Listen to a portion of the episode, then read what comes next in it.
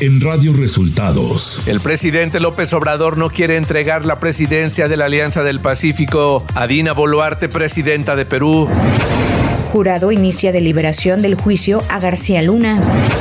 La ministra Yasmín Esquivel se ampara contra el Comité de Ética de la UNAM. Esto y más en las noticias de hoy.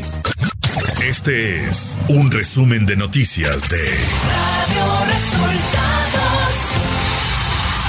Bienvenidos al resumen de noticias de Radio Resultados. Hoy es 17 de febrero y ya estamos listos para informarle Valeria Torices y Luis Ángel Marín. Quédese con nosotros, aquí están las noticias.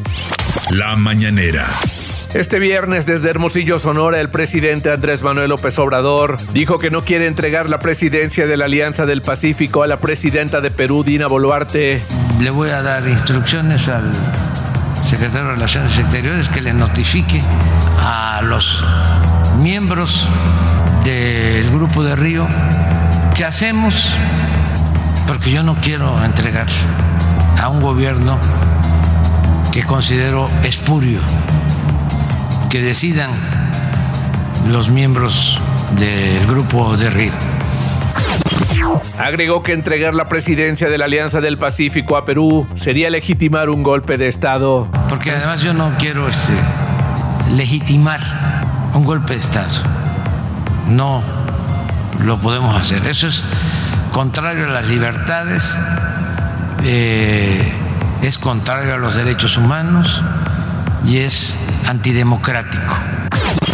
Andrés Manuel López Obrador dijo que los que organizan la marcha del 26 de febrero en contra del plan B de la reforma electoral están en su derecho a manifestarse. Están en su derecho de manifestarse. Y qué bueno, porque eh, así dejan de simular el titular del Ejecutivo explicó que la vía de 14.1 kilómetros que conectará Ecatepec con el aeropuerto Felipe Ángeles es una vía libre y no de cuota. Esto es una muy buena noticia. Se inauguró una vía, una autopista de Ecatepec al aeropuerto Felipe Ángeles. Son 14 kilómetros de seis carriles, tres y tres, tres de ida y tres de regreso, 14 kilómetros, libre, no de cuota.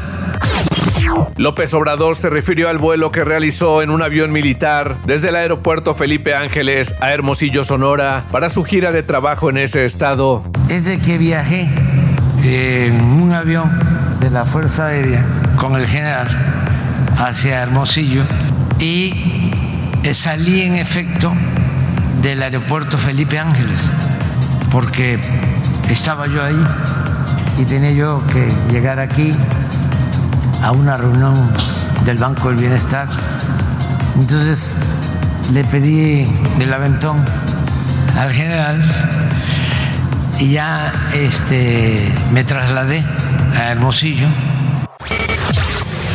Radio Resultados Nacional. El juez federal Brian Cogan instruyó este jueves al jurado sobre cómo proceder y con cuáles criterios legales para deliberar sobre el caso contra Genaro García Luna, al señalar que ellos ahora son los únicos jueces de las pruebas y declaraciones presentados en este juicio y enfatizando que el acusado es presunto inocente bajo la ley hasta que los miembros del jurado determinan que el gobierno ha comprobado más allá de la duda razonable que el acusado es culpable. La ministra de la Suprema Corte de Justicia de la Nación, Yasmín Esquivel, presentó un amparo contra el acuerdo de la UNAM que convoca a los comités de ética de la universidad para revisar acciones por el plagio de su tesis. El juzgado quinto de distrito en materia administrativa en la Ciudad de México decidió otorgar la suspensión provisional, aunque omitió los detalles del recurso otorgado a la ministra. La Junta de Coordinación Política de la Cámara de Diputados eligió los tres perfiles que conformarán el Comité Técnico de Evaluación, el cual se encargará de analizar los perfiles de los aspirantes a consejeros del INE. Todos ellos cercanos a Morena, se trata de el columnista Enrique Galván Ochoa, uno de los responsables de redactar la Constitución Moral del Gobierno Federal, Evangelina Hernández Duarte, coordinadora de Administración y Finanzas en la Guardia Nacional, Andrés Norberto García Reper, quien fue representante suplente de Morena ante el Instituto Electoral de Tamaulipas, Tamaulipas. Los restos de Proteo, el binomio canino de la Sedena, llegaron a México. El cuerpo del perro rescatista fue recibido con honores y en un ataúd de madera que dice su nombre, el cual descendió de un avión que hace 10 días lo llevó a la zona de desastre por el devastador terremoto en Turquía. Economía. De acuerdo a cifras del INEGI, la actividad económica en México logró tomar un respiro durante el mes de enero, al repuntar 0.4% a tasa mensual, tras un leve avance del 0.1% en diciembre. Trabajadores afiliados a la Asociación Sindical de Pilotos Aviadores ASPA y a la Asociación Sindical de Sobrecargos de Aviación ASA colocaron este jueves en los mostradores de Aeromar en el Aeropuerto Internacional de la Ciudad de México las banderas rojinegras para iniciar un proceso de huelga luego de que la aerolínea decidió cerrar sus operaciones de forma definitiva. Clima. El Frente Frío número 33 recorrerá la porción sur del litoral de Veracruz y el sureste mexicano y en horas de la noche sobre la península de Yucatán ocasionará lluvias fuertes a puntuales intensas en Oaxaca y la citada península, con lluvias puntuales torrenciales en zonas de Veracruz, Chiapas y Tabasco. Dichas lluvias podrían incrementar los niveles de ríos y arroyos, así como ocasionar deslaves e inundaciones en zonas bajas de las regiones mencionadas. La masa de aire frío asociada al frente mantendrá el ambiente muy frío con heladas al amanecer en zonas del noroeste norte, noreste y centro del país, con ambiente gélido en sierras de Sonora, Chihuahua y Durango. Ciudad de México. El Pleno del Congreso de la Ciudad de México aprobó la ley que garantiza el acceso universal, libre y gratuito al Internet, propuesta por la jefa de gobierno Claudia Sheinbaum. Con esta nueva ley, las autoridades están obligadas a asignar recursos económicos suficientes para la implementación del servicio público de Internet de banda ancha, sin costo, libre e ilimitado en espacios públicos de la capital, desde colonias, pueblos, barrios y comunidades indígenas, hasta recintos culturales, mercados, escuelas, unidades habitacionales, edificios gubernamentales y en el sistema integrado de transporte como Metrobús, Cablebús y Metro, entre otros. Información de los estados. Luego de 15 días de estar reportado como desaparecido, fue encontrado sano y salvo el trabajador del INE de Matamoros, Tamaulipas. La confirmación la dio el fiscal general de justicia y aseveró que el empleado del organismo electoral fue puesto a disposición del personal de la fiscalía para ser entregado a su familia. Este jueves, Morena emitió la convocatoria para el registro de aspirantes a las candidaturas de diputados locales en Coahuila al proceso electoral 2023, tanto de mayoría relativa como de representación proporcional. Se trata de la primera en el partido con los nuevos lineamientos en materia de género que impiden el registro a quienes hayan incurrido en violencia de género o sean deudores alimentarios. El diputado federal por Morena, Marco Antonio Pérez Garibay, destapó sus aspiraciones para ser el próximo gobernador de Jalisco en conferencia de prensa, en donde anunció que se sumará a una propuesta de movimiento ciudadano. Esto durante una conferencia de prensa en la que se sumó una propuesta de movimiento ciudadano para recabar recursos para comprar medicamentos para niños con cáncer. El papá del piloto mexicano Checo Pérez indicó que de ser el próximo mandatario estatal, abatirá la inseguridad e impulsará el desarrollo del Estado y sus habitantes. Radio Resultados Internacional.